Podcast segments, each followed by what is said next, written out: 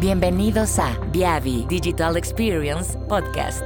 Acompaña a nuestro grupo de expertos e invitados a un espacio para hablar de nuevas tendencias en tecnología y redes.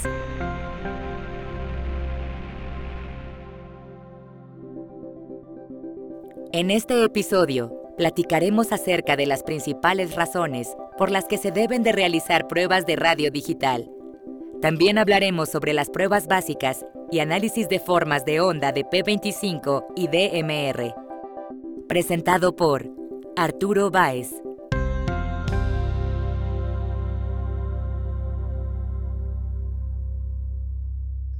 ¿Quién es Viavi en el mundo de la radio analógica, digital, toda la parte de radio terrestre, no? Porque yo creo que es un tema que tenemos que tener bien claro, que tal vez no somos este, muy conocidos, pero como vamos a ver ahorita, realmente este, crecimos, venimos directamente desde Marconi, ¿no? Entonces, estamos ahí, hemos estado ahí y vamos a seguir estando ahí para ustedes. Esa es la idea.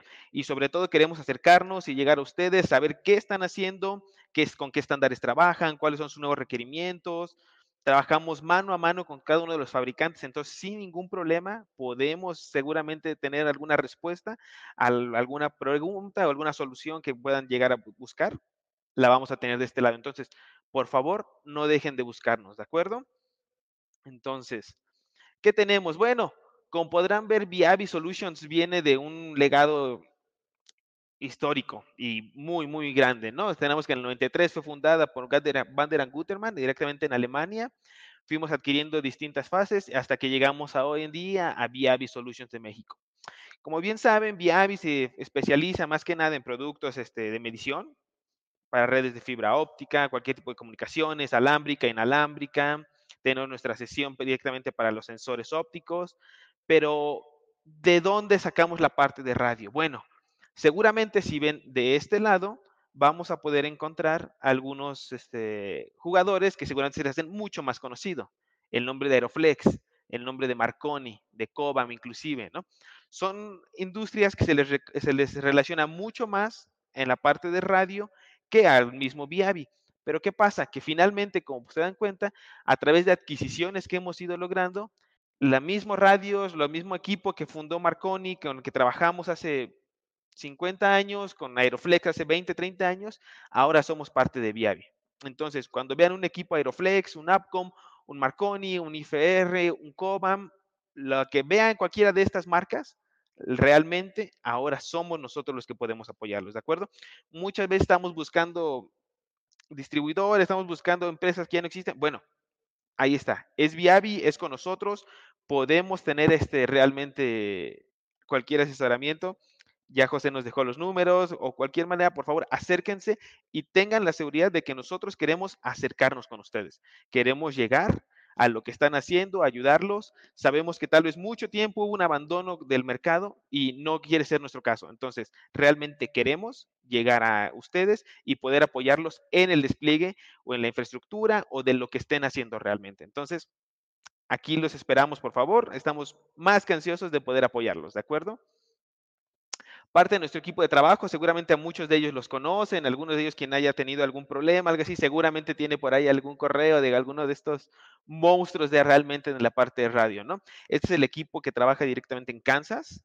Dave Hanson, Ben Nichols y Mike Fortran son nuestro soporte directo que tenemos nosotros para toda la parte de, de radio. Son monstruos, en verdad, monstruos, monstruos. Llevan 30 años trabajando en esto, se saben todos los trucos habidos por haber algunos de ellos estuvieron en, el desarrollo directamente de, este, de infraestructura, trabajando para el gobierno de Estados Unidos. No podemos hablar mucho de eso, ya saben. Pero son monstruos realmente. O sea, queremos que sepan que ese soporte lo tenemos directamente por todos nuestros compañeros allá en, en Kansas. Entonces, estos, estos señores saben todas, todas, todas, todas. Por favor, cualquier tema, ellos van a tener algún comentario en dado caso que nosotros no podamos generar alguno, ¿no? Nuestro equipo de trabajo directamente aquí. Este, tenemos a Kenny Parsons en la parte de abajo, nuestro BDM para toda la parte de, este, de Abcom, para toda la parte radio y aviónica, cubre toda la región. Marcelo Braganga, que es directamente para Brasil, y un servidor que cubre México, ¿de acuerdo? No están nuestros contactos aquí, o por favor directamente en el WhatsApp, como ya dijimos en el comentario, pueden acercarse a cualquiera de nosotros. Estamos más que ansiosos de ayudarles a cubrir lo que necesiten, ¿de acuerdo? Pero bueno, entonces vamos a empezar directamente con, ¿con qué vamos a ver? Bueno, ¿qué esperamos que se lleven de esta sesión? Directamente este, algunas herramientas gráficas para evaluar las radios este, digitales, cómo interpretarlas, qué nos van a decir, cuándo está bien, cuándo está mal, cuándo usarlas, porque muchas veces tenemos nuestros analizadores, podemos ver las herramientas gráficas, etcétera, pero pues, mientras a mí Motorola no me pida una prueba con este, con este gráfico, yo no la voy a hacer. O tal vez ni siquiera sé si está bien lo que estamos poniendo ahí, lo que estamos poniendo mal. Entonces, eso es lo que vamos a buscar, ¿de acuerdo? Vamos a buscar ayudarles a que sepan cómo interpretar estas este, ayudas completamente este, gráficas, a las gráficas, a cada uno de los esquemas, a cada uno del qué nos está diciendo, porque cada uno nos va a dar información distinta que finalmente nos va a ayudar y nos va a hacer tan compleja nuestra prueba como nosotros lo necesitemos, ¿de acuerdo? Entonces, es lo que esperamos que se lleven, ¿no? Algunos límites de mediciones, si son buenas, si son malas. Estamos en la, era de la radio digital, estamos moviéndonos de la parte analógica a la digital. Tenemos que saber cómo hacerlo, ¿de acuerdo? Y sobre todo, este, me gustaría también que se llevaran un pequeño review de por qué es importante realizar esas pruebas. Más allá de que me lo exijan, más allá de que me lo pidan, más allá de que sea un compromiso que yo tenga que hacer, quiero que más bien se lleven ustedes el, la importancia de realizar estas pruebas, porque son muy, muy, muy importantes. Nos van a dejar, más allá del performance, podemos añadir la vida útil de nuestros radios, de nuestra red, inclusive meternos con temas ahí de señalización, entonces va a ser más que vital eso, ¿no? Y sobre todo, como bien decíamos, estamos en la transición entre la radio analógica y la digital. La radio digital ya está fuerte, pero finalmente la radio analógica no ha desaparecido y no va a desaparecer en siete, ocho años. Entonces, ¿qué necesitamos? Necesitamos una herramienta con la que podamos medir ambos sistemas de señales, porque si no, pues estamos fritos, ¿no? No podemos medir y quiero que también se lleven eso, o sea, la diferencia y los problemas en los que podemos meternos por tratar de hacer mediciones con la parte analógica desde un sistema digital o viceversa. Tratar de medir un sistema digital mediante mediante sistemas analógicos, ¿de acuerdo? Entonces, esos serían los, este, nuestros puntos que buscaríamos aclarar. Así que si no se cumple alguno de esos, nos escriben por favor para que para poder ayudarles más a fondo. Entonces, vamos a empezar. Vamos a empezar desde un punto de vista, este, tal vez algo de conceptos muy básicos, ¿no? Tal vez un baby step by step, pero que sí me gustaría que y ser bastante, bastante claro, ¿no? Porque finalmente vamos a estar hablando de Recuerden, estamos, el tema se centra en DMR y en P25, entonces son modulaciones digitales que van a basarse principalmente en FSK o en alguna de las mil variantes de FSK. Entonces me interesa bastante volver a tocar y dar un pequeño repaso de qué estamos diciendo cuando hablamos de FSK. ¿De acuerdo? Entonces, ¿qué vamos a hacer? FSK es la contraparte digital de FM. Recuerden que en FM tenemos una portadora y si tenemos este, una señal positiva, un pulso negativo, se va a hacer más o menos, este, va a aumentar o a disminuir la frecuencia, dependiendo de este, nuestra codificación. Bueno, para el caso de FSK va a, ser va a ser exactamente lo mismo. Tenemos una señal binaria y nunca debemos de dejar de, perder esto de vista, ¿no? Vamos a trabajar con señales binarias, con pulsos. Recuerden, son señales digitales. Tenemos que hacer la conversión analógico-digital. Entonces, vamos a partir de que tenemos una señal este, digital hecha a través de pulsos.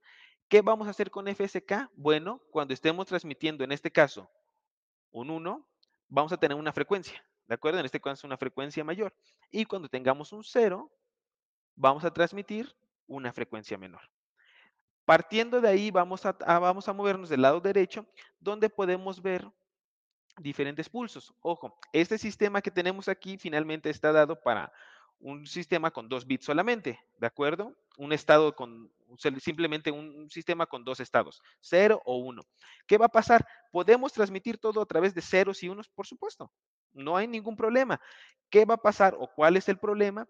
Que a medida que nos tengamos mayor información, nos vamos a tardar muchísimo más en enviarla si solo enviamos ceros y uno. Entonces, ¿qué hacemos? Vamos a empezar a agrupar. Vamos a empezar a agrupar para tener más de un estado, o dos estados, en este caso el 0 y el 1. vamos a agrupar en dos bits. Entonces, punto número uno de los que me gustaría tomar, tocar, este es, recuerden, P25 y DMR siempre va a estar codificado en pulsos de dos bits. Vamos a tener dos bits siempre. Entonces, tenemos en este caso, del lado derecho, una codificación básica que se usa siempre para 4FSK, cuatro estados, y este, que vamos a trabajar en los sistemas P25. Entonces, ¿qué vamos a tener?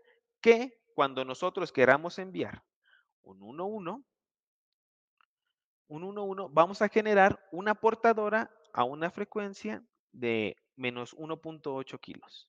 Y si queremos mandar un 1.0, una portadora a una frecuencia de menos 600 kilos.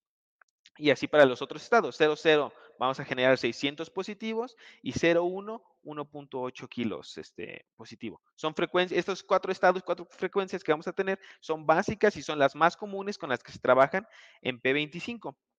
Mucha gente nos ha preguntado, este, me ha dicho en algunos otros lugares, oye, me genera algo de ruido esa parte de tener menos 1.8 y más 1.8. ¿Qué onda? ¿Por qué no simplemente generamos otra frecuencia, no? Bueno, recordemos, y, eso es algo que debemos tener presente siempre, ¿no? Todos los radios o cualquier dispositivo que genere frecuencia, que vaya a generar alguna frecuencia, tiene que trabajar con un oscilador local. ¿Cuál es la forma más fácil y más barata, sobre todo, este, de trabajar con un oscilador local? A través de un cristal. Un cristal. Entonces, ¿qué vamos a hacer? Que a nosotros, al tener menos 1.8 y más 1.8, finalmente lo que tendremos es que vamos a generar una frecuencia solamente, 1.8. ¿Y qué vamos a hacer? Que vamos a desfasarla 180 grados para que se vea la parte negativa. Entonces, en vez de generar dos frecuencias, vamos a generar una y simplemente la vamos a desfasar. Y lo mismo ocurre con nuestra frecuencia de más y menos 600 Hz. Vamos a generar entonces simplemente en el oscilador local dos frecuencias 1.8 kilos y 600 Hz y la vamos a ir desfasando de tal manera que podamos generar estos cuatro estados. ¿De acuerdo? Es como se trabaja la tecnología y recuerden, dependiendo del estado, si mi mensaje dice hola y es codificado con un 1.1 y un 0.0, lo que estaríamos viendo sería una portadora de menos 1.8 kilohertz y otra portadora de más 600 Hz. Ahorita lo vamos a ver más gráfico realmente en un en nuestro siguiente slide, pero este, ¿a qué vamos? ¿Por qué buscamos que haya tanta diferencia entre una frecuencia y otra? Bueno, hay que recordar que si, este, si hacemos que las señales estén muy cercanas, es decir, que en vez de 600 y 1.8 tuviera 600 y 800, ¿qué va a hacer? Bueno, tenemos un espacio muy corto para poder tener una detección de errores, número uno. Entonces, ¿qué pasa? Si tenemos una, una desviación de frecuencia muy baja, es decir, que se parecen mucho, este, vamos a tener un ancho de banda muy pequeño. Entonces, nuevamente, depende justamente de nuestro sistema, qué tanta información vayamos a transmitir, qué, qué tan o qué tan diversificado vayamos a tener las, este, nuestra señal para saber qué tanto podemos acercarlas o, este, o no utilizarlas, ¿de acuerdo? Entonces, recuerden, vamos a tener cuatro estados, cada uno de dos bits. Entonces, vamos a hacer algunos, algunos números a continuación, ¿de acuerdo? Justo aquí lo que vamos a ver va a ser nuestro, nuestra señal este, representada a través de un tren de pulsos. Entonces tenemos 1, 0 y estamos generando nuestra frecuencia a menos 600 Hz. Y después de este vamos a generar otra frecuencia a través de, de este, cómo se va desplazando, ¿de acuerdo? En este caso tiene un 0,1, entonces estamos generando un pulso de menos, eh, de más 1.8. 1,1 vamos a tener 1.8 kilos, etcétera. Entonces vamos a ver, recuerdo, lo que estamos viendo es un tren de pulsos codificado, es un mensaje, directamente nuestro mensaje que tenemos aquí, exactamente. Y lo que tenemos es que este, ¿cómo lo vamos a codificar? ¿De acuerdo? Entonces, justamente lo que vimos es el mensaje completo y lo que fuimos viendo, cada una de las portadoras en rojo es dónde estaríamos moviéndonos, ¿de acuerdo? Para codificar mi mensaje nuevamente de hola, se va a traducir de esta manera, con este tren de pulsos, y lo que estaría viendo nuestro receptor y nuestro transmisor, nuestro transmisor estaría enviando una portadora a 600, a menos 600, dependiendo el símbolo, ¿de acuerdo? y es lo que tendríamos del otro lado. Ahora, como decíamos, esta, esta, esta, información tiene que enviarse a cierta tasa. Mi receptor y mi transmisor tienen que saber qué tan rápido o qué tan despacio voy a hablar, porque si no, no van a entender lo que estoy diciendo. Entonces, ¿qué tenemos? Una tasa básica para P25 y casi para cualquier sistema este, digital es de 4.800 símbolos por segundo. 4.800 símbolos por segundo. Y si hacemos algo de matemáticas muy fáciles, tenemos que cada símbolo va a estar identificado por dos bits, porque recuerden que estamos codificándolo en dos bits. Entonces, vamos a tener una tasa estándar en la mayoría de los sistemas digitales de 9.600 bits por segundo. Entonces, ¿qué tan rápido envío mi información? 9.600 bits por segundo o 4.800 símbolos por segundo. Esto es, para un sistema básico, para una modulación FSK, ¿de acuerdo? Entonces, estuvimos viendo y estuvimos, este, tenemos aquí 10 minutos hablando de cómo funciona la modulación FSK, porque a continuación, todos y cada uno de los conceptos que veamos, que todos los análisis, cada una de nuestras representaciones gráficas que vayamos a tener, van a estar basados en esto, en qué es y cómo modifican o cómo interpretan esta parte de nuestra modulación FSK. Entonces, vamos a ir por uno de nuestros primeros conceptos que vamos a, de los que vamos a estar hablando, nuestro error en frecuencia. Ok. Este error en frecuencia nos va a decir, es un error en frecuencia de acuerdo a la portadora de RF que vamos a estar mandando. Lo que estamos viendo aquí directamente es qué tanto se puede mover nuestra portadora, ¿de acuerdo? Vamos a suponer que nuestro sistema punteado, nuestra línea punteada, es nuestra medida estándar, es donde tendría que estar. Son los 600 Hz, es el 1.8 kilos, son los menos 600 Hz. Entonces, ¿qué vamos a ver en el gráfico? Cómo se puede ir desplazando nuestra medida real, nuestra señal en rojo. Es decir, va a llegar un poquito antes, tal vez va a llegar un poquito después, es perfectamente normal, estamos conscientes de que nuestras comunicaciones finalmente conllevan una parte lógica, analógica y este, física que nos va a provocar esta parte de los cambios, ¿de acuerdo? Entonces, nuestra animación y le echamos a andar. ¿Qué tenemos por parte de nuestro error en frecuencia? Vamos a tener que nuestro error en frecuencia como tal nos va a dar una medida, en este caso, de 0.7, este, 0.8 Hz. ¿Eso es bueno, eso es malo? Bueno, vamos a ver de dónde sacamos este valor, ¿no? Para saber si realmente es bueno o es malo. Estamos viendo ahorita cómo se está desplazando de un lado a otro y lo que te vamos a generar y lo que vamos a poder ver es una desviación promedio como tal de cada una de las desviaciones que tuvimos en las portadoras, ¿de acuerdo? Aquí podemos ver en el gráfico. Tenemos que para 0,0 en promedio que tendría que haber estado en 600 Hz, estuvo llegando en 716 Hz. Y lo mismo para cada una de las señales que tenemos. Entonces, ¿qué vamos a hacer? Finalmente vamos a sacar un promedio. Vamos a sacar un promedio, sumamos y este, dividimos entre 4. Entonces, ¿qué tenemos?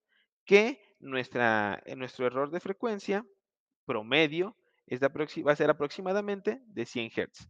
Esto va a ser bueno, esto va a ser malo. Bueno, tenemos estándares para que nos digan eso, ¿de acuerdo? Un error en frecuencia lógico para, para este P25 tiene que andar más o menos en estos valores. 200 Hz tal vez ya es un valor muy malo, 150 es aceptable, 100 está dentro de los límites tolerables, ¿de acuerdo? ¿Qué tenemos por aquí? Este, y una de las medidas que podemos empezar a, a achicar, ¿no? Un error en frecuencia, ¿cómo? tenemos que ser muy claros en cómo lo sacamos. Hicimos un promedio de cada uno de los símbolos que, se, que llegaron. Entonces, tip número uno de diferencia entre mediciones analógicas y mediciones digitales. Bueno, ¿qué va a pasar? ¿Un error en frecuencia analógico lo puedo ver? Sí, claro, puedo verlo, pero sería un error en frecuencia analógico. ¿Por qué? Recuerden, y no tenemos que dejar de, de perder esto de vista, que cada símbolo me simboliza una frecuencia. Cada símbolo, una frecuencia. Entonces, ¿qué va a pasar? ¿Yo cómo saqué este promedio? Bueno, esperé a que se repitiera cierta cantidad de veces un evento, en este caso, tal vez esperé a que llegara 10 veces el 1-1 y de ahí saqué mi promedio que me dice que la mayoría de las veces llega en 1746 Hz. Pero tengo que esperar ese número de repeticiones. ¿Qué va a pasar si yo hago esta prueba con un sistema analógico? Que lo que voy a tener va a ser que mi sistema va a estar probando, pero el número de pulsos o bajo el tren de pulsos que llegue. ¿Qué quiere decir esto? Que tal vez mi mensaje de repente trae cuatro símbolos de 00 seguidos. Entonces, ¿qué voy a tener? Que voy a tener cuatro datos distintos de 00, que va a ser muy bueno, que voy a poder una estadística muy buena, pero tal vez solamente llegó uno de 1 1. ¿Qué significa eso? Que no voy a tener la manera de corroborar de realmente mediante un análisis estadístico de qué tanto se está desviando el 1-1. Entonces, estoy a la expectativa de que mi tren de pulsos, de que mi mensaje contenga tantas muestras de cada uno de los símbolos como el sistema lo requiera. Entonces, si no es el caso, y la mayoría de las veces no es el caso, o no podemos asegurar tener el número de muestras de cada uno de estos, podríamos tener datos cargados hacia alguna de las frecuencias, a la que se repita más. ¿De acuerdo? Entonces, cada una de esas me diría, ¿sabes qué? Tal vez se repitió más veces el 00 que el 10, entonces voy a tener mucha más información de 600 Hz que de menos 600, o tal vez en 01 ni siquiera llegó dentro del tren de pulsos, no se codificó de esa manera. Entonces, ¿qué voy a tener? Que no voy a tener información de eso. Entonces, realmente, el valor o el resultado que nos daría un medidor analógico de estas señales digitales no tendría nada que ver. ¿De acuerdo? O sea, me va a decir algo, pero no es correcto interpretarlo y no es correcto partir a partir de, partir de, este, de este resultado para llegar a alguna conclusión. ¿De acuerdo? Entonces son de, las, de los tips que podemos dejarles y de los errores yo creo que más comunes que hemos visto. ¿Por qué? Porque venimos de una parte, volvemos, ¿no? O sea, estamos en la transición entre lo analógico y digital, entonces justo necesitamos la herramienta correcta para medir errores en frecuencia analógicos y errores en frecuencia digitales, porque no podemos hacerlo de la misma manera. ¿De acuerdo? Ahora, ¿qué vamos a ver? Vamos a ver la desviación de símbolo. Acabamos de ver qué tanto se puede mover nuestra frecuencia, ¿no? En dónde va a, ser, en dónde va a estar bien, dónde Ahora lo que vamos a ver es qué tanto se puede mover cada uno de los símbolos. Porque recuerden, hicimos un resumen y tuvimos un valor. Solamente un valor, eso quiere decir que mi frecuencia va a estar movida por el sistema en cada uno de estos, en cada uno de estos valores. Entonces, ¿qué pasó aquí? Que estamos midiendo en dónde llegaron cada uno de nuestros símbolos, como pueden ver en la parte, en la parte, este, en la primera parte de la tabla. Entonces tenemos el símbolo, en dónde llegó en porcentaje o en la mayoría de las veces dónde se ve reflejado y vamos a considerarle y vamos a quitarle su error en frecuencia, que este error en frecuencia lo podríamos dictar como per se del sistema, ¿de acuerdo? Entonces, queremos saber en sí cuánto se va a desviar por símbolo nuestro, cada uno de los bits que mandemos. Entonces, se lo vamos a quitar y finalmente vamos a, es, este, es la resta que estamos viendo aquí en cada uno de nuestros sistemas para considerar puramente el, la representación, ¿de acuerdo? Entonces, ¿qué vamos a hacer? Bueno, ya que tengamos la resta de qué tanto se está moviendo cada uno de los símbolos dentro de mi patrón, ¿qué voy a hacer? Bueno, voy a finalmente a normalizarlo. ¿Cómo lo voy a normalizar? Diciéndole, ok, te estás moviendo tanto, te estás moviendo tanto y tendrías que estar en tal lugar. Lo vamos a normalizar mediante una división. Estamos diciéndole, ok, te estás moviendo a 616 Hz, tal vez como vemos en la primera parte, y tendrías que estar en 600. ¿Qué es lo que buscamos? Que nuestro error en frecuencia esté lo más cerca de nuestro valor real. Es decir, que nuestro radio de desviación sea lo más cercano a 1. Eso es lo que vamos a buscar, nuestro radio de desviación. ¿Qué nos va a decir nuestro radio de desviación? Ok, puedes moverte tanto hacia la izquierda o tanto hacia la derecha de esta frecuencia para que yo, receptor, sepa que sigues refiriéndote al símbolo 00. Es decir, puedes estar tan lejos como 620 Hz y yo voy a saber que tú realmente querías enviar un 600 Hz y yo lo voy a codificar como un 00 y se acabó. ¿De acuerdo? ¿Qué pasa si mi error en frecuencia es muy grande? Bueno, vamos a estar a expectativas y vamos a llegar en un punto en el que el sistema ya no va a saber si estamos mandando un 00 o un 01, por ejemplo, y exagerando. Vamos a llegar a un caso en el que llegue a, a 1200, este, a 1200 Hz. está justo a la mitad entre 600 y 1800 este, Hz. Entonces, ¿qué pasaría? Que mi sistema no sabría si estoy codificando un 00 o un 01 y comenzamos a tener problemas en la calidad y en la degradación de la señal. ¿De acuerdo? Entonces, bueno, seguimos con desviación de símbolo. Tenemos que normalizamos y buscamos que sea lo más cercano a uno. Siempre vamos a buscar que sea lo más, lo más cercano a uno que podamos tener. En este caso son valores realmente este, promedios. Entonces, ¿qué vamos a hacer? Justo vamos a hacer eso, sacarles un promedio. Vamos a sumarle cada uno y los dividimos entre 4. Y por ahora tenemos que nuestra desviación es de 1.025. Oye, 1.025 ¿qué? ¿Eso qué me está diciendo? Ah, bueno, esto nos va a decir el factor de qué tanto se puede mover hacia un lado o hacia otro. Entonces, mi sistema tiene que ser capaz de medir 1.25 veces mi frecuencia máxima.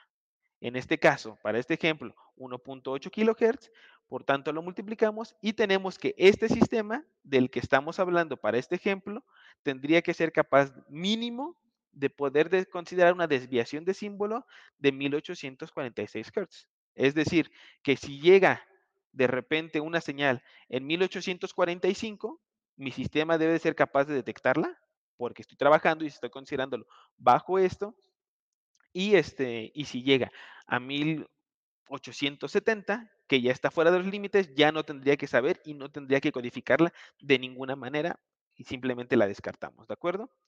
¿De dónde sacamos este 1.8 kilos, estos 1800? Bueno, es justamente la frecuencia en la que tenemos nuestra, nuestra frecuencia máxima para este sistema P25. En DMR seguramente serían este 1.90, sí, 1944 Hz, ¿no? Entonces, este, seguramente ese, bajo este factor lo multiplicaríamos, pero este es el resultado per se o este es el análisis que se hace para sacar la desviación de símbolo, ¿de acuerdo? Justo lo que podemos aquí, del lado derecho tenemos la pantalla y una de nuestras pantallas de un 3920B haciendo justamente estas mediciones, ¿no? Entonces, en un sistema ideal, ¿Qué frecuencia nos daría? Bueno, obviamente nos daría los 1.8 kHz, que quisiera decir que está exactamente igual, que nuestro radio de desviación fue 1, entonces que no tenemos que considerar nada, ¿no? Pero pues, es el caso ideal, ¿no? Los cuentos de hadas no nos gustan y este, dice un viejo conocido por ahí, gracias a Dios fallan las redes de telecomunicaciones y por eso podemos tenemos trabajo todos nosotros, ¿no? Entonces, vamos por algo de las herramientas digitales, vamos por algo de las herramientas gráficas que seguramente muchos de ustedes han visto. Del lado derecho vamos a tener ahorita diagramas de constelación, de distribución, de ojo. Buenísimos, ¿no? Yo creo que se los pones a alguien que nunca ha visto o nunca ha trabajado finalmente en una radio digital o en una parte de radio y le pones un diagrama de esto, así el tipo se queda loco, ¿no? Y tal vez tú no puedes estar haciendo nada, pero piensa que, uff, estás inventando el hilo negro, ¿no? Entonces, justamente lo que vamos a ver, que yo creo que están más que familiarizados con cada uno de estos, vamos a ver los tipos de gráficos y sobre todo cómo interpretarlos, dónde nos hace sentido y dónde no nos va a hacer sentido verlos, ¿de acuerdo? Vamos a tener gráficos de trayectoria, como podemos ver, los perfiles de potencia. Estos gráficos de trayectoria son preciosos, ¿no? perfiles de potencia, para hacer pruebas DMR, para saber cuándo vamos a poder tener este, los valores aceptados por ETSI, cuándo no. Entonces, justo de esto vamos a hablar, ¿de acuerdo? Muy bien, entonces vamos a volver a tocar, antes de empezar a hablar de todos estos temas, de otro de nuestros términos claves, ¿no? Y de nuestros, este, sí, de los términos que, de los que tenemos que tener mucho cuidado y tenemos que ser bien precisos. Vamos a hablar de nuestra fidelidad de la modulación o nuestro error este, FSK. Ya sabemos que es FSK a qué nos referimos, por siglas en inglés, este, modulación por desplazamiento de frecuencia, pero ¿qué nos va a decir? Bueno, la fidelidad de la modulación se va a definir o, o lo que nos va a decir es el grado de cercanía de nuestra modulación real contra la teórica. Entonces, volvemos al caso. ¿Qué buscamos? Pues que sean exactamente iguales, ¿no? que lo que tengamos en la parte real sea lo mismo que podamos tener en la parte teórica. Entonces, eso es a lo que queremos llegar. A eso queremos llegar. Entonces, ¿cómo lo vamos a hacer? Bueno, asegurándonos que todos los parámetros que estén en nuestras manos puedan generarlo, ¿de acuerdo? Entonces, justamente este, para P25 el término es fidelidad de modulación y para DMR, la mayoría de las veces en sistemas mototorbo, este NXDN, etcétera. Se utiliza error FSK, pero el concepto es básicamente lo mismo. Va a medir la calidad, va a medir qué tan bien estamos transmitiendo, qué tan bueno estamos, este, qué tan bien se va a generar nuestra señal. Es una combinación de muchos parámetros, error FSK, error de símbolo, desviaciones, etcétera. Entonces, lo que vamos a ver es finalmente esto, ¿no? Entonces, los ajustes de FM analógico no tienen cabida realmente en la parte digital. Aquí es de las cuestiones donde yo les podría decir que no hay una representación como tal de la parte analógica a la parte digital para que nosotros podamos ver una de estas. ¿no? ¿Qué tan bien tiene que ser? ¿Qué tan malo puede ser? ¿Qué tan grande puede ser ese error? Bueno, el error máximo permitido es del 5% que vamos a poder ver. Y a partir de aquí vamos a empezar y, este, y quiero realmente presentarles justamente en conjunto, más allá de pedir y buscar un parámetro que nos diga error FSK, porque lo vamos a ver, porque finalmente existe en, cada uno de nuestros analizadores, lo que me interesa más bien es este, que veamos toda la información posible a través de las herramientas gráficas, que justamente es parte del, de nuestros, este, el título per se del seminario, ¿no? Análisis de forma de onda. Entonces, vamos a ver cada uno de estos parámetros. A continuación vamos a verlo una de una manera, este, de una señal buena, en buen estado, y a continuación vamos a verla en una señal de mal estado, ¿de acuerdo? Entonces, vamos a arrancar cada uno. De acuerdo. Es una señal aburrida en buen estado, ¿no? Estas son las que las que siempre buscamos el viernes a las 3 de la tarde que nos salgan. ¿Qué tenemos? Bueno, vamos a empezar con el gráfico de distribución. ¿Qué nos va a decir nuestro gráfico de distribución, que es el que tenemos aquí en la parte superior derecha? Bueno, tenemos cuatro espigas, como pueden ver. ¿Cada espiga qué va a representar? Bueno, cada espiga va a representar cada uno de los símbolos que estamos transmitiendo, ¿de acuerdo? Entonces, esta espiga seguramente es la del 1, 1, esta espiga la del 0, 1, 00 y 11 o la codificación que tengamos, ¿no? ¿Qué nos va a decir? Y, este, y es un error muy común y es igual de los primeros puntos que me gustaría dejarles. Cuando vemos esta gráfica, lo primero que se nos ocurre es, ¿qué estamos viendo? Frecuencia contra potencia. Es la gráfica clásica que podemos ver este, en cualquier este, analizador de señales, ¿no? Entonces, primer punto, no es potencia en, el eje horizontal sí te vamos a tener frecuencia, como les digo, cada uno de nuestros símbolos. Entonces aquí tenemos menos 1.8K, menos 600, 600 y más 1.8. Pero lo que vamos a ver es, recuerden, es una gráfica de distribución. ¿Qué nos decían nuestras clases de, este, de probabilidad que era la distribución? El número de veces que se repetía un evento. Entonces lo que yo estoy viendo es que finalmente este sistema o este símbolo que tengo codificado tal vez con 600 Hz se repite mucho más que este que tengo codificado a menos 1.8 y que seguramente representa un 0.1. Entonces, esto es lo que estoy viendo. ¿Por qué digo que es una gráfica buena de distribución? Ah, bueno, más allá de los valores, que finalmente tal vez es lo último que deberíamos de ver una gráfica de distribución, qué valor está generando más o menos este, veces este, está siendo repetido. Número uno, es una señal, es una espiga muy delgada. Como pueden ver, está angostita, está chiquita. Eso buscamos. ¿Por qué? ¿Qué quiere decir? Vamos a ver que recuerda nuestro radio de desviación, lo que sacamos, que qué tanto se podía mover hacia la izquierda o hacia la derecha cada una de nuestras frecuencias. Ah, bueno, está representado en nuestra gráfica. Y lo que tenemos aquí es que entre más ancha, quiere decir que nuestro radio de desviación está siendo muy grande y si está siendo muy grande nuestro radio de desviación, quiere decir que no se están viendo directamente las señales como se deberían de ver. Es decir, están llegando a destiempo una u otra señal. Están llegando este, en frecuencias distintas, perdón. Entonces, lo que siempre vamos a buscar en una gráfica de distribución para decir que tenemos una buena señal va a ser que sean muy angostas, muy, muy angostas. Ahora, como les decía, vamos a buscar que sean angostas. Entonces, ¿de qué manera, de qué otra manera podríamos verla? Perfecto. Imagínense que ahora vamos a ver desde la parte superior hacia abajo este gráfico de distribución. Y vamos a tener lo que conocemos como nuestro gráfico de constelación, aquí en la parte de abajo. Entonces, ¿qué tenemos nuestro círculo verde? Ah, nuestro círculo verde es nuestro radio de desviación de símbolo que calculamos. ¿De acuerdo? Entonces, ¿qué nos dice? Ok, todos los símbolos para que yo, receptor, sepa que este símbolo, esta frecuencia que estás transmitiendo va a ser decodificada con un 00, lo puedes, se puede mover en este espacio. Todo lo que esté dentro del circulito verde, yo lo puedo decodificar porque estoy trabajando para eso, porque son mis parámetros, porque ese es este, lo máximo que podría generar. Entonces, este sistema es muy bueno, muy, muy bueno porque, si se dan cuenta, todas las líneas están dentro del círculo. ¿Qué buscaría?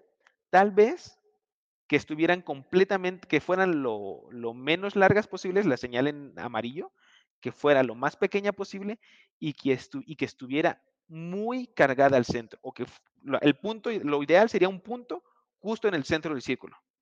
No lo vamos a tener, entonces, pero esta señal es bastante buena. Aquí, por ejemplo, en el, en el punto este que está más a la derecha, ¿qué tenemos? Se ve un poco cargada a la izquierda, poquito, ¿no? Nada grave, pero es un poco cargada. ¿Dónde podemos verlo? En nuestro gráfico de distribución nuevamente. ¿Por qué? Porque nuestra línea punteada es la frecuencia a la que, podría, a la que debería estar trabajando y se dan cuenta, nuestros puntos más altos están apenas desplazados a la izquierda. Entonces, justo les digo, un gráfico de constelación nos va a dar la representación visual como si viéramos desde arriba nuestro gráfico de distribución. ¿De acuerdo? Entonces, estos dos van perfectamente de la mano. De acuerdo, entonces vamos con el gráfico de la izquierda, en la parte inferior izquierda, nuestro diagrama de ojo. ¿Qué tenemos? Vamos a empezar a verlo así como si no supiéramos analizar nada. Entonces tenemos que, por ejemplo, en la parte izquierda tenemos 1, 2, 3, 4 puntos. Y en la parte derecha vamos a tener 1, 2, 3, 4 puntos. De entrada, recordando que tenemos cuatro estados, ¿no? Entonces, podemos pensar que cada uno de los puntos va a ser un estado. Y es una suposición correcta. Cada uno de los puntos que tengamos aquí es uno de nuestros estados y lo que estamos viendo en nuestro diagrama de ojo va a ser la transición de un estado a otro, en todas las combinaciones posibles, ¿no? A este puede ser 0, 0 y aquí está viendo como el camino de 0, 0 a 0, 0. Este podría ser el camino de 0, 0 a 1, 1, a 1, 0 o a 0, 1 y etcétera. Nos vamos con todas las demás posibilidades, ¿no? Entonces, ¿cómo analizamos y cómo nos gusta ver un diagrama de ojo? Bueno, número uno, como pueden ver, las líneas son bastante, bastante, se ven bastante bien peinadas, ¿de acuerdo? No se ve nada raro, pero ¿qué podríamos ver? de los puntos cruciales que es, va a ser nuestra, esta línea punteada vertical que tenemos aquí. ¿Qué nos va a decir esta línea punteada? Esta línea punteada nos va a decir exactamente cuál es el tiempo que tenemos para transmitir un bit. ¿De acuerdo? Este símbolo de 00 se tiene que terminar de transmitir aquí y por eso se acaba justo en la línea punteada y a partir de ahí empieza el camino hacia el otro bit. ¿Por qué eso es importante? Bueno, es simplemente avisarle cuándo empezamos y cuándo vamos a terminar nuestro receptor. Si nuestro receptor no sabe cuándo empezamos y cuándo vamos a terminar, no hay manera de que este, podamos tener una comunicación eficiente. Es un live que se les dice, va a empezar a las 10, pero que mi receptor piensa que va a empezar a las 9 y media. Entonces va a estar media hora esperando a que inicie el live y decir, ¿sabes qué? Esto es basura, no, no llegó nada, no hay ninguna información y me voy. Y entonces mi transmisor a las 10 dice, ay, no hay nadie conectado. ¿Por qué? Ah, bueno, porque hubo un error de sincronización. Y justo ahí entra parámetros importantísimos de nuestra señal digital. Errores, este, símbolos, este, relojes de sincronización. Vamos a ver ahí el concepto por aparte porque es impresionante, es muy, muy grande, pero en general es esto. Entonces, ¿qué tendríamos que ver en un diagrama de ojo? Número uno, que aquí estuvieran todas las líneas en un punto sobre nuestra línea punteada y que no estén desplazándose. Ahorita vamos a ver el caso contrario, ¿no? Realmente donde se ve este finalmente muy, muy mal todo. Pero lo que buscaríamos sería esto, realmente.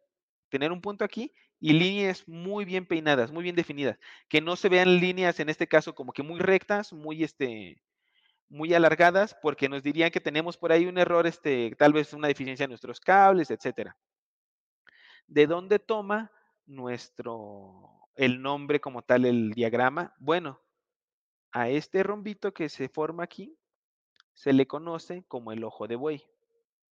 Entonces, justamente lo que buscamos es que el ojo de buey esté sincronizado, es decir, que el punto máximo esté, esté alineado con el punto mínimo y que sea más o menos del mismo tamaño. Como se dan cuenta, en esta parte es como que el ideal, donde vamos a ver finalmente el rombo no, se está moviendo.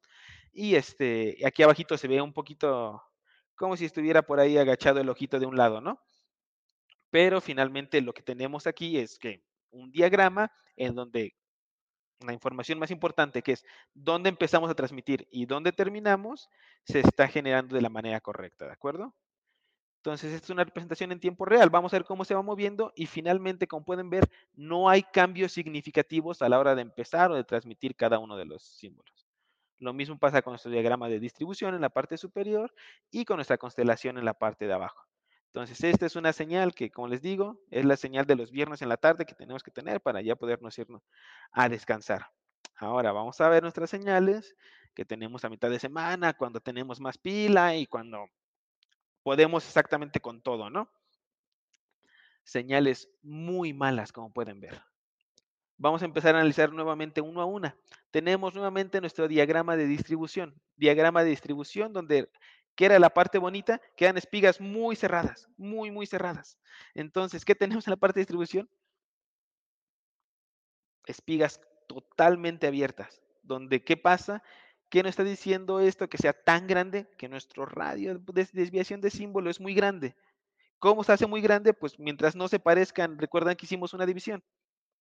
Mientras más sea la diferencia entre nuestro valor de arriba y el de abajo, vamos a tener una desviación mucho más grande. Y este es el resultado. O diagramas donde, recuerden, esto es frecuencia. Entonces, en vez de estar llegando a 600 Hz, como tendría que llegar aquí, Vean, tal vez tenemos símbolos que están llegando a 700 Hz o algo así. Entonces, ¿qué va a pasar con esto? Que son errores muy grandes ya para el sistema. A 700 Hz el sistema dice, ¿sabes qué? Yo sé recibir 600 y sé recibir 1.8. No sé qué hacer con el 700 y lo descarta, y lo descarta. Y empieza a ver corte de señal y esto se puede extrapolar. O sea, realmente recuerdan cuando se escuchan dos, tres letras, ah, ah, es finalmente que está pasando esto, que tenemos un error de desviación muy grande que está interrumpiendo el ciclo correcto o el ciclo completo del mensaje. Y lo mismo que sucede directamente con nuestro diagrama de constelación. Recuerden, la constelación es ver desde la parte de arriba nuestro diagrama de distribución y es lo que tenemos aquí. Si se dan cuenta, son líneas muy largas, que no deberían de ser largas, recuerden, tendrían que estar líneas muy pequeñas y cargadas en el centro y que están desfasadas completamente. O sea, están fuera de nuestro radio de desviación. Todos estos símbolos que están fuera del círculo verde ya no son permisibles y nuestro receptor no va a saber qué hacer con ellos. Y como pueden ver, son muchos. ¿Qué, ¿Qué, tenemos en nuestro diagrama de ojo? Bueno, tenemos que finalmente tenemos una maraña aquí, ¿no? Algunos inician en un punto, no sé un punto fijo definido, aquí está terminando antes, entonces, ¿qué pasaría? Que tenemos cierto periodo de tiempo, justo en esta parte, donde nuestro receptor va a dejar de transmitir información y va a decir como, ok, no estoy recibiendo nada, y mientras yo como transmisor sigo mandando información, esta información va a ser descartada y va a empezar a tomarla a partir de otro punto. Entonces, todo lo contrario de lo que veíamos en el primer gráfico, ¿no? donde podemos ver, vean, no se ve directamente un punto como tendría que verse en esta parte, líneas muy largas, muy rectas, que quiere decir que ahí está una agregación de la señal completa. Entonces, justo así se puede interpretar este diagrama, ¿de acuerdo? es una señal muy deficiente, hecha justamente hecha para este ejemplo, donde vean, no hay manera de identificar dónde está iniciando, dónde está eh, terminando la transmisión. Entonces, ¿qué va a ser? Pérdida de paquetes, pérdida de paquetes por parte de nuestro receptor. Así de fácil podemos verlo. Sí, claro, vamos a ver, inclusive vamos a ver más adelantito parte de nuestra corrección de errores que tenemos como tal en el sistema. Pero un error de esta magnitud ya no hay manera de corregirlo realmente, ¿no? Este, errores de desviación de símbolo, desviación de símbolo, que es lo que acabamos de ver, un error máximo permitido de máximo del 10% de acuerdo a los estándares de los fabricantes y de Etsy y de todas las demás sociedades, máximo el 10% se tiene que mover un símbolo de otro, ¿no? Aquí podemos ver más o menos las mismas gráficas, como se dan cuenta son, el que acabamos de ver es de error FSK y este desviación de símbolo, es decir, son conceptos distintos, pero que finalmente pueden ser abordados mediante estas herramientas gráficas. Y esa es la idea. Como les digo, muchas veces y este, mucha gente nos dice, ¿sabes qué? Es que yo nunca uso estas herramientas porque nada más alineo mi radio y se acabó. O sea, no, no tengo que fijarme en esto, no tengo que estar buscando. Bueno, estas herramientas son justo eso. La ayuda para una resolución mayor de problemas, que ustedes tengan pendiente y que tengan listo todo, todas las herramientas, en todo caso, que puedan hacer sus pruebas tan robustas como ustedes lo necesiten. Y esa es la palabra, como ustedes lo necesiten. No como, diga no como digamos nosotros, no como diga, sino como su cliente, ustedes lo necesiten. El sistema y el monitor tiene que estar listo para trabajar bajo estas condiciones, ¿de acuerdo? Entonces, nuevamente, diagramas de ojos en buen estado. Volvemos a ver cómo se mueve parte completamente buena, en el centro, espigas muy cerradas, no están para nada abiertas y todo está dentro de nuestro radio de desviación. Entonces, una señal muy, muy buena para, en este, en este caso, para nuestra señal de símbolo. Y su contraparte, ¿no? Una señal horrible para nuestra parte de desviación de símbolo. Vean, este, este punto es magnífico, ¿no? En nuestro diagrama de constelación, todos los símbolos están cayendo fuera de nuestra frecuencia ningún mensaje que sea codificado bajo esta, si este es un 00, ningún 00 va a poder tomar la forma ni va a poder ser representado porque todas las señales están fuera. Lo mismo con este último, 1, ¿Y dónde podemos verlo? Es en nuestro gráfico de distribución nuevamente, desplazado completamente hacia la derecha. ¿Se dan cuenta? Así de fácil podemos estar buscando y podemos identificar, tal vez simplemente conectando esto, una desalineación de cualquiera de nuestros radios. Entonces, volvemos, la prueba va a ser tan robusta y tan este, exhaustiva como ustedes lo requieran, ¿de acuerdo? Como sus sistemas de calidad lo permitan, como sus clientes y los estándares bajo los que estén trabajando. Y el monitor está preparado para ayudarles a cada uno de estos. Entonces, vamos con un error de símbolo de reloj, que justamente es este de lo que habíamos hablado un poquito aquí, aquí atrásito, ¿no? Error de símbolo de reloj. El reloj simplemente con la palabra reloj tenemos que recordar que estamos hablando de sistemas digitales, que todo tiene que estar sincronizado bajo un reloj. Porque si no está sincronizado bajo un reloj, volvemos al que yo empiezo a transmitir antes y tú esperabas que empezara después y nuestro sistema se pierde por completo. Entonces, ¿Cómo vamos a medir? Vamos a medir la estabilidad de nuestros relojes, por supuesto, y eso es vital. antes de iniciar cualquier prueba tenemos que checar la estabilidad de nuestros relojes. Los relojes son los que nos van a dar la sincronización per se, entonces necesitamos tenerlos completamente bien sincronizados en cada una de nuestras partes, ¿de acuerdo? El error máximo permitido en P25 y en XDN son 10 este, partes por millón y para DMR una parte por millón. ¿Por qué? Recordamos que este, recordemos que por ahí así no, para DMR, que ahorita vamos a hablar igual un poquito, lo que tendríamos sería este, una, sistema, un sistema basado en TDMA. Entonces va a ser mucho más sensible a los errores en tiempo que lo que tendríamos en P25. Es por ello que la diferencia de uno a otro. ¿De acuerdo? Pero errores de símbolo de reloj, este, no hay manera de verlos directamente. No hay una representación como tal, ni hay un porqué de sí en un sistema analógico. ¿De acuerdo? Entonces, uno de los otros tips que les damos, error de símbolo de reloj jamás se va a ver en un sistema, para un sistema analógico, ¿de acuerdo?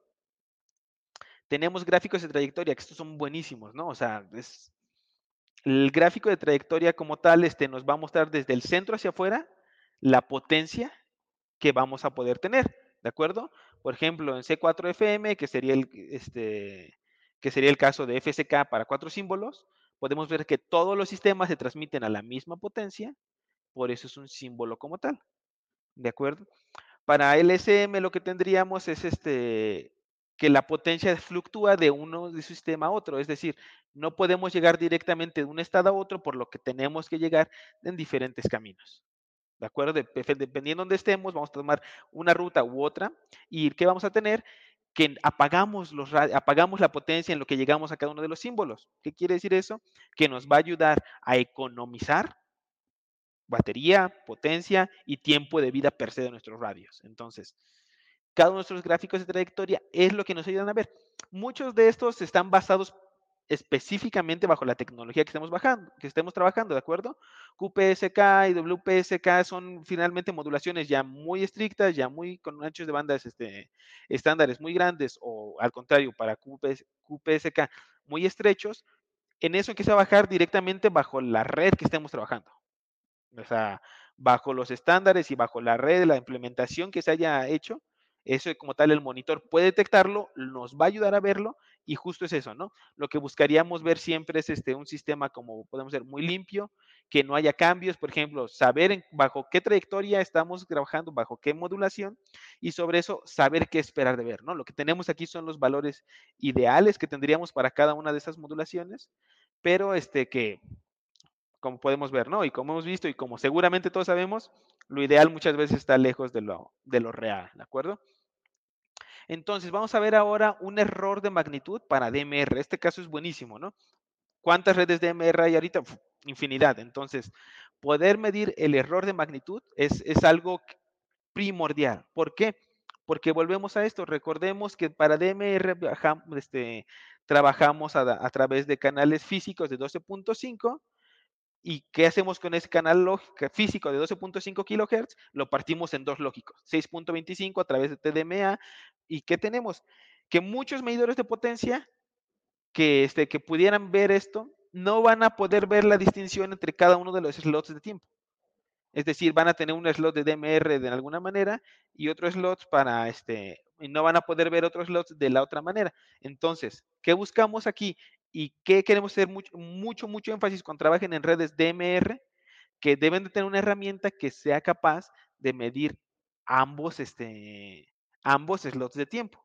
¿De acuerdo? Del lado derecho vamos a tener la representación completa de nuestro, de nuestro gráfico completa, como podemos ver. Este es un slot de tiempo y esta es la potencia que tiene que generarse. Tiene 3.27 milisegundos para llegar al mínimo al 70%, de nuestra potencia, que eso es lo que nos dice Etsy, ¿de acuerdo? A los estándares de Etsy nos dice esto. Del lado izquierdo, finalmente lo que hicimos fue quitar la parte del medio, que es bastante constante, que no debe haber problemas ahí, y que buscamos que no puede haber una diferencia mayor al, este, al, al 0.2% entre mi valor de subida, que sería este punto, y mi valor cuando empieza a bajar de este punto. ¿Por qué? Porque esto me garantiza o esto finalmente me dice que no hay ningún error y que las potencias como tal se están manteniendo tanto al inicio de la transmisión como al final de la transmisión. ¿Qué vamos a tener aquí? Errores de potencia malos, ¿no?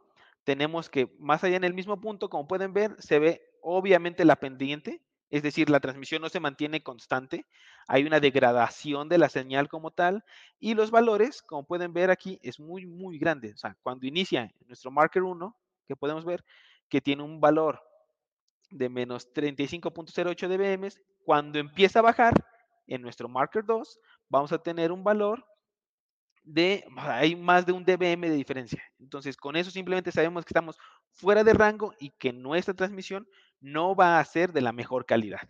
¿De acuerdo? Estos son nuestros gráficos de potencia y nuestros errores de magnitudes. Errores y este, que no tenemos y que no hay manera de ver con, otro, con un medidor analógico. No va a poder un medidor analógico distinguir los, los slots de tiempo. Simplemente va a medir el ancho de banda completo de cada una de nuestras señales. ¿De acuerdo? Nuevamente, aquí tenemos una máscara para nuestros sistemas DMR. ¿Qué nos dice? La máscara como tal nos marca el estándar mínimo que nos pide Etsy. ¿De acuerdo? Entonces, ¿qué tenemos? Que gracias a nuestros medidores de potencia vamos a obtener ver directamente con Etsy que no se salga, como podemos ver aquí, nos dice Etsy, ¿sabes qué? En tu región A, en tu región B y en tu región C no puede haber esta gráfica, tiene que haber mínimo estos valores, tiene que haber este tiempo en cada uno, tenemos que tener cada una de las potencias que tengamos aquí. Entonces, yo, Etsy, que desarrollé el estándar DMR, digo que estos son los valores buenos que podemos tener. Y nuestros sistemas como tal, en este caso nuestro 8800, carga directamente este valor para que nosotros podamos verlo. ¿De acuerdo? Y finalmente este, vamos a ver algunas tasas de error de bits, ¿no? Tanto nuestro transmisor como nuestro receptor que vamos a tener este, más o menos. Bueno, vamos a inyectarle como tal, una, con, gracias a nuestros medidores, vamos a inyectarle un patrón ya bien establecido, un patrón este, 1011 o 1031, dependiendo de la tecnología que estemos trabajando, ¿Para qué le vamos a inyectar ese patrón? Ah, bueno, este patrón va a ser una muestra estándar. Es un patrón compuesto de tal secuencia. La secuencia en este caso 1011 o 1035, etcétera. ¿Y qué voy a hacer? Que yo voy a conectarle mi radio y mediante una computadora voy a poder ver finalmente del otro lado qué me llegó. ¿Por qué? Porque yo tengo certeza con este patrón de qué estoy enviando. Entonces, ¿qué buscaríamos?